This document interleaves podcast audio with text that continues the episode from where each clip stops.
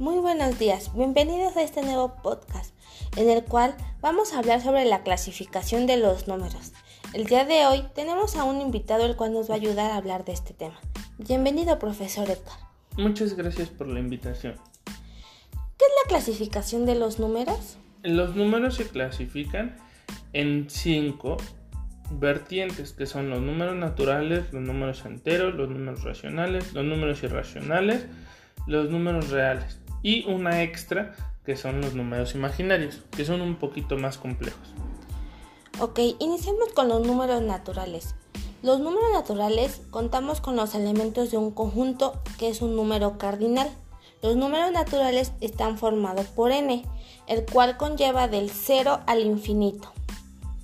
Los números enteros son un conjunto numérico que contiene los números naturales, sus inversos aditivos, que son los enteros negativos, y el cero.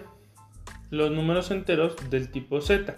Un ejemplo sería los negativos menos 4, menos 3, menos 1, hasta llegar al 0, y posteriormente los positivos que son secuenciales 1, 2, 3 y 4.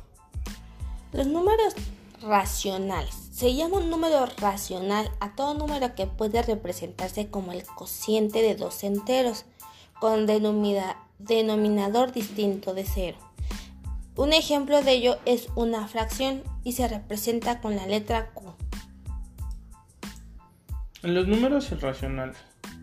Un número es irracional si posee infinitas cifras decimales no periódicas, por tanto no se pueden expresar de forma de fracción o en forma de fracción.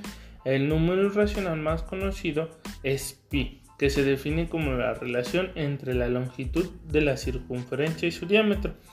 Normalmente conocemos a pi como 3.1416, pero si nosotros lo queremos manejar como realmente es pi sería 3.1415 y ahí es donde vienen las fracciones decimales y no periódicas.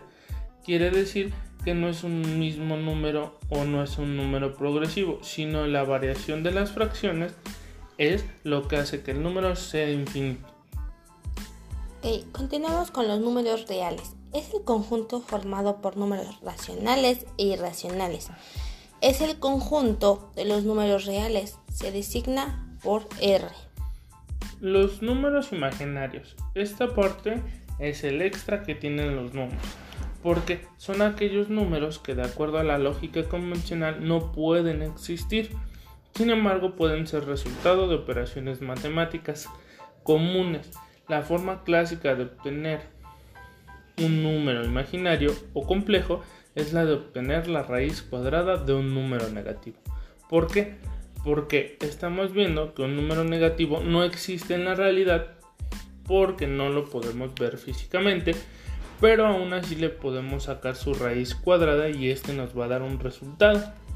Ok, profesor. Entonces existen cinco tipos de, de clasificación de los números, como ya lo escuchamos anteriormente.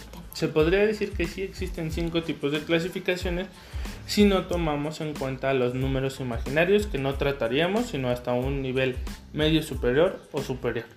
Ok, profesor, muchísimas gracias por su participación. Nos quedó mucho más claro este tipo de clasificación. Muchísimas gracias. Hasta luego, que tengan buen día.